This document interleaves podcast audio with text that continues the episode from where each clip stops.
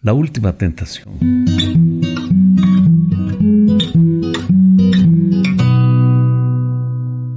La obra de la última tentación me recomendó un amigo que conocí cuando era adolescente, quien casualmente pasaba por un mal momento. Buscaba un motivo, un aliento para seguir luchando con su familia a cuestas. Necesitaba la luz que muchas veces yo busqué. Me contó conmovido que leyendo ese libro encontró un impulso y una razón para seguir adelante. Nos hicimos muy amigos. Después yo leía el libro y él escuchaba. Él se sentía parte del libro. Yo me sentía parte del libro. Los dos vivíamos un momento especial leyendo el libro. Él se llamaba Dante. Yo le estimaba, le quería, sinceramente. Era oriundo de un país cercano al Polo Norte, lugar de nacimiento de su padre. En cambio su madre procedía del pueblo en que vivíamos. Nunca alcancé a comprender si era feliz, solamente pretendía superar los recuerdos de su infancia y de su juventud. Tampoco supe si sus ilusiones significaban para él ser feliz. Estudió en mi pueblo, se casó, tenía dos hermosas hijas que eran su alegría.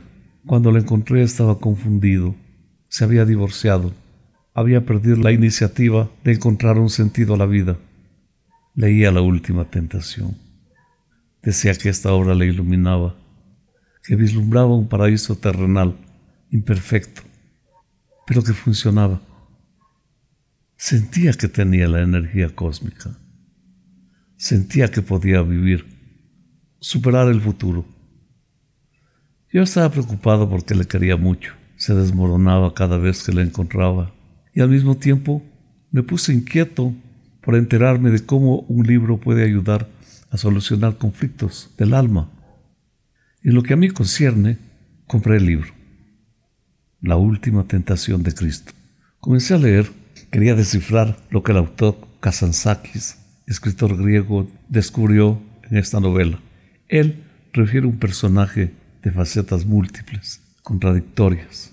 Difundió el culto a la sensualidad, el misterio de la tentación, la búsqueda del alma, la admiración por Oriente. Su vida no se agotó con reflexiones tan insondables. Fue un personaje de profundas reflexiones que le llevó a un retiro en el monte Athos para filosofar, admirar la verdad con pureza y sencillez. Nació en 1883 en Candia y transcurrió su infancia en medio de la guerra que sostenían los cretenses con los turcos. Murió en Alemania en 1957. Esta novela fue publicada por primera vez en 1953 con la narrativa de la vida de Jesús de Nazaret. En esta novela, Jesús es un ser humano, como todos, pero después de algunas señales divinas, pasa algunos días en el desierto.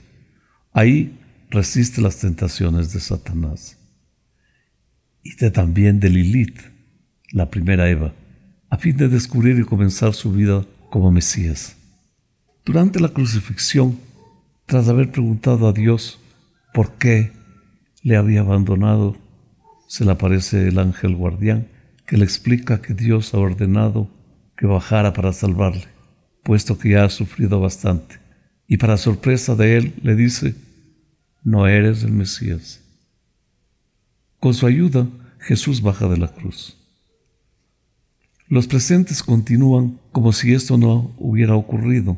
Permanecen mirando la cruz mientras el ángel y Jesús se retiran. Más adelante, describe cómo Jesús se encuentra con María Magdalena y posteriormente se casa con ella.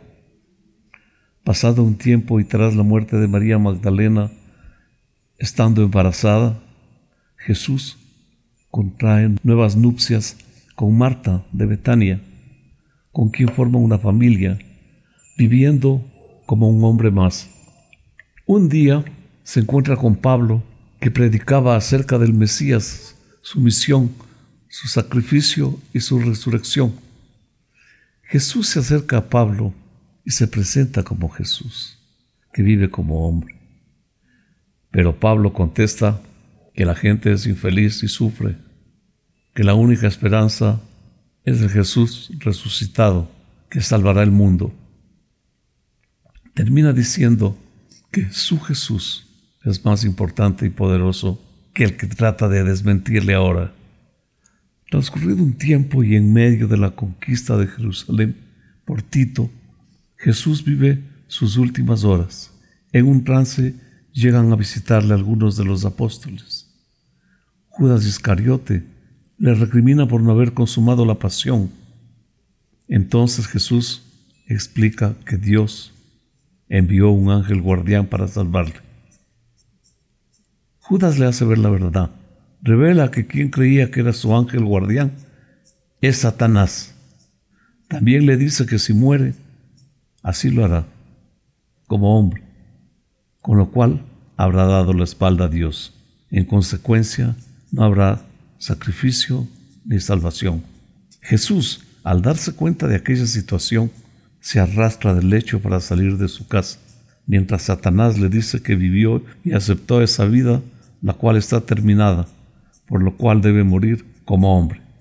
Ya afuera, Jesús le despide a Dios, le pide perdón y reclama ser crucificado para así atraer la salvación al mundo.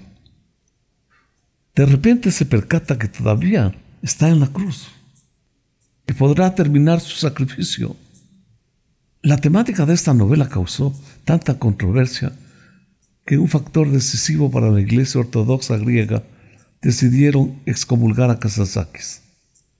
El autor mostró a Jesús como hombre común con defectos y virtudes. En muchos de los casos débil, dubitativo, capaz de llevar una vida normal, incluso de tener sexo con mujeres. Al parecer esto constituyó una aberración para algunos fundamentalistas cristianos.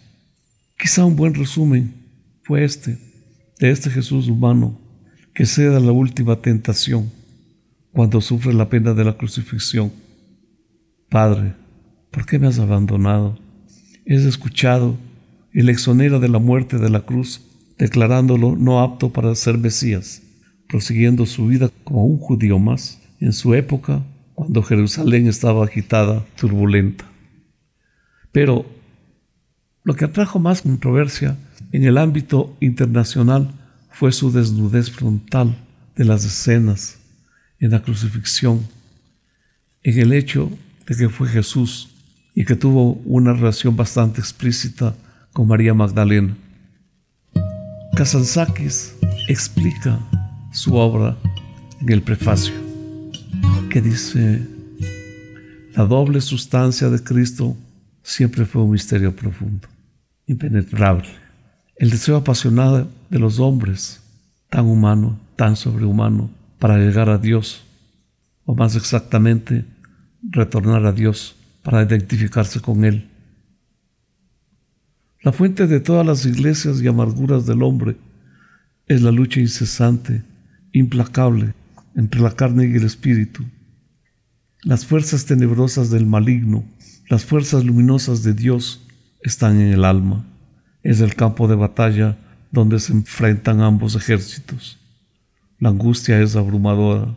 Amaba mi cuerpo, no deseaba que se perdiera. Amaba mi alma y no quería verla envilecida.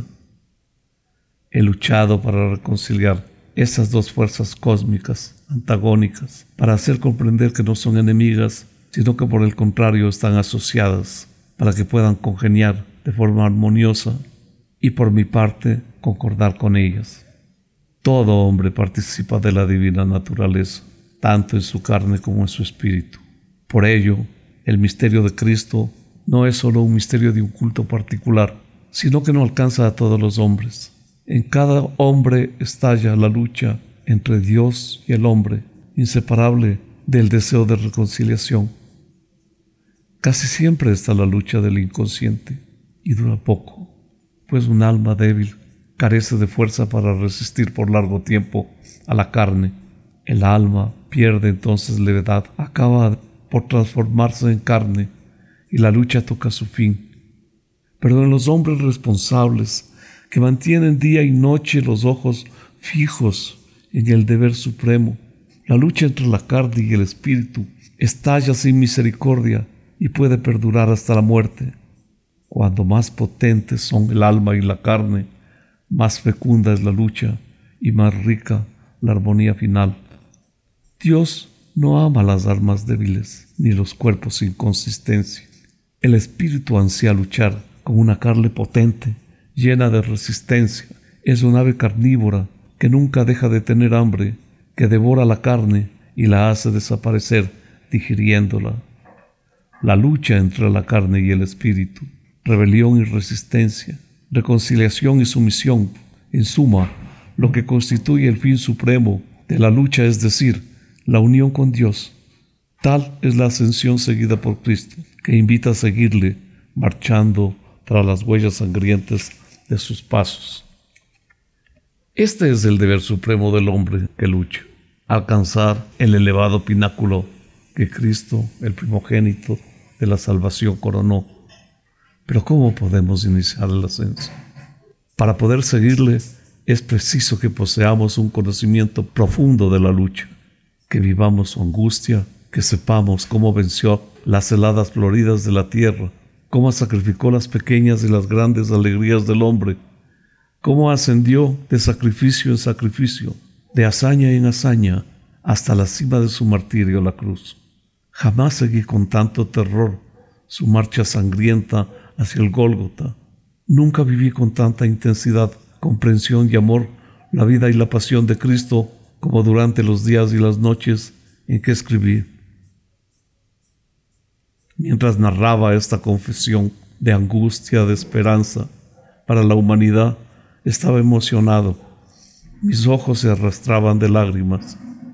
Jamás había sentido caer una gota de sangre de Cristo en mi corazón, con dulzura o con dolor, porque para ascender a la cima del sacrificio, a la cruz, a la cúspide de la inmaterialidad, Dios, Cristo, pasó por todas las pruebas que debe franquear el hombre que lucha.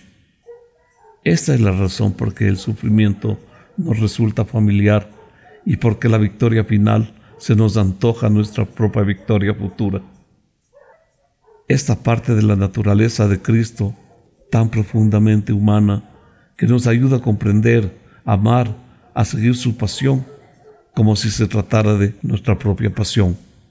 Si no poseyera en su interior el calor de este elemento humano, jamás podría conmover nuestro corazón con tanta intensidad y ternura. Jamás podría convertirse en modelo para seguir nuestras vidas. Debemos batallar como nosotros cobramos valor, advertimos que nos encontramos solos en el mundo y que sin Él, que si Él fuera como fuera, Él está de nuestro lado.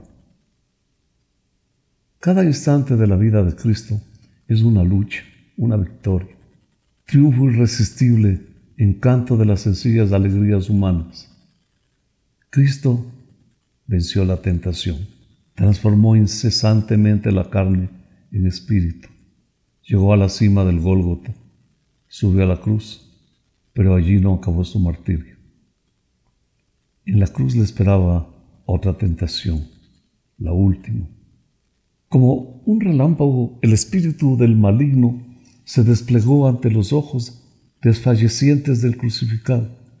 La engañosa visión de una vida pasible y dichosa había seguido un sendero suave y fácil del hombre se había casado, había tenido hijos, los hombres le amaban, le respetaban, y ahora ya, viejo, sentado en la puerta de su casa, recordaba las pasiones de la juventud, sonreía satisfecho.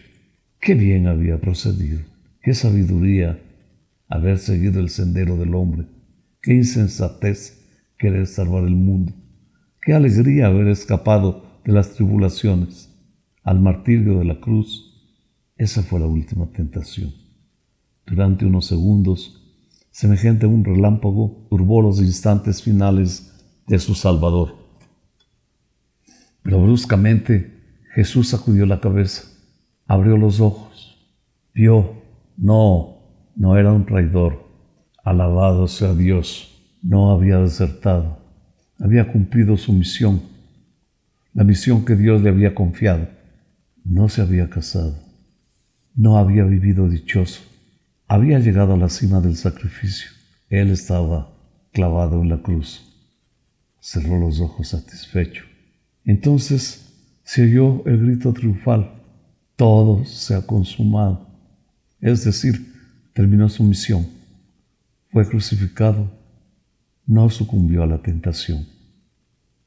Dice Kazansaki, escribí este libro para ofrecer un ejemplo supremo al hombre, al hombre que lucha, para mostrar que no debe temer al sufrimiento, ni la tentación, ni la muerte, porque todo eso puede ser vencido, ya ha sido vencido. Cristo sufrió y desde entonces el martirio quedó santificado. La tentación luchó hasta el último instante para extraviarlo, pero la tentación fue vencida. Cristo murió en la cruz. En ese mismo instante, la muerte fue vencida para siempre.